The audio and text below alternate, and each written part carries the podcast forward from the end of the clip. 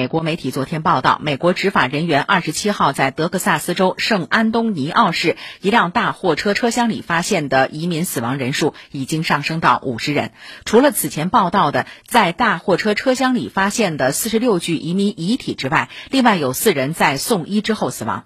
这是美国近年来最为严重的移民死亡事件之一。墨西哥外交部长埃布拉德在社交媒体上表示，五十名死者中，二十二人来自墨西哥，七人来自危地。马拉两人来自洪都拉斯，其余十九人的身份尚未确认。好，详细的情况我们来听今天的《环球马上说》。新视野、新观察、新话题、新说法，《环球马上说》。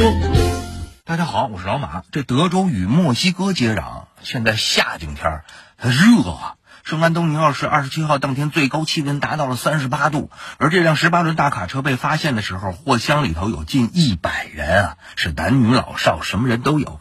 你想，挤满人的车厢里没有水、没空调，跟蒸笼一样啊！里边还活着的人被解救的时候，连从车里走下来的力气都没有了，是中暑的中暑，脱水的脱水啊！其中还有四名未成年人。这辆大货车啊是辆克隆车，那号牌是假的。警方二十七号晚上已经拘捕了三人，具体这仨人到底干了什么，暂时就不知道了。这种货车惨案在历史上发生过多次，这次再次激起了德州人的愤怒。最生气的就是那州长阿伯特，他认为特朗普执政时期快速驱逐非法移民，但是拜登上台后一直力主废除相关法案。阿伯特曾公开叫板拜登，说要把非法移民全都送到首都华盛顿去。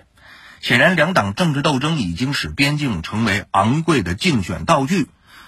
那你说，那些闷死在大货车里的人，上哪儿说理去呢？